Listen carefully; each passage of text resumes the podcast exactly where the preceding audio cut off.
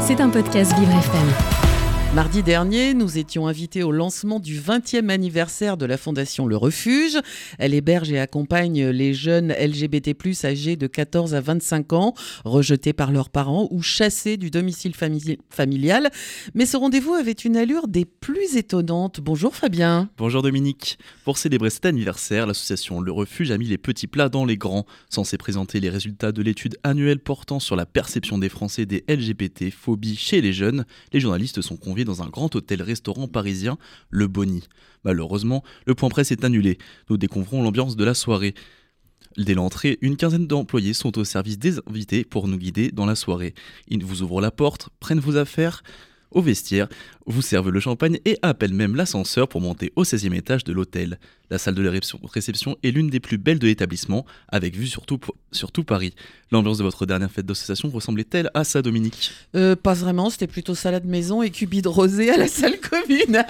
et ce décalage se définit par un beau budget annuel? Son, son rapport d'activité montre qu'en 2021, la Fondation disposait d'un total de ressources d'environ 5,7 millions d'euros, dont près de 4 millions grâce au public. Pour récolter autant d'argent, il faut mobiliser un certain réseau, et le refuge n'en manque pas.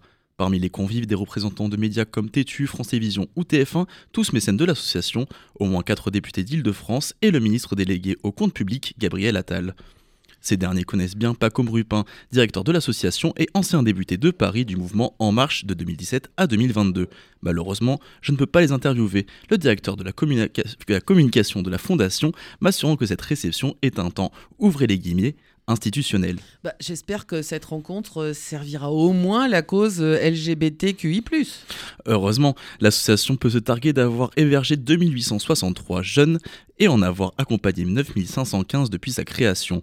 Reconnue d'utilité publique en 2020, elle a pourtant une histoire très polémique.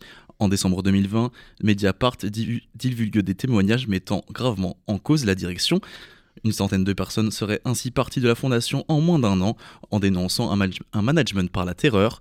Le journal s'interroge également sur la stratégie financière de la fondation alors que seuls 46,8% des fonds collectés sont fléchés vers la mission sociale. Pire, dès 2022, Nicolas Noguier et Frédéric Gall, respectivement fondateurs et directeurs de l'association, sont placés brièvement en garde à vue suite à des plaintes pour agressions sexuelles sur des mineurs recueillis de la fondation.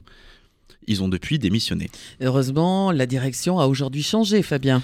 Bien sûr, mais on peut questionner que cet anniversaire soit le temps d'un apéritif dînatoire luxueux entre acteurs médiatiques, politiques et économiques, tandis que l'heure serait plutôt à l'exemplarité. C'était un podcast Vivre FM. Si vous avez apprécié ce programme, n'hésitez pas à vous abonner.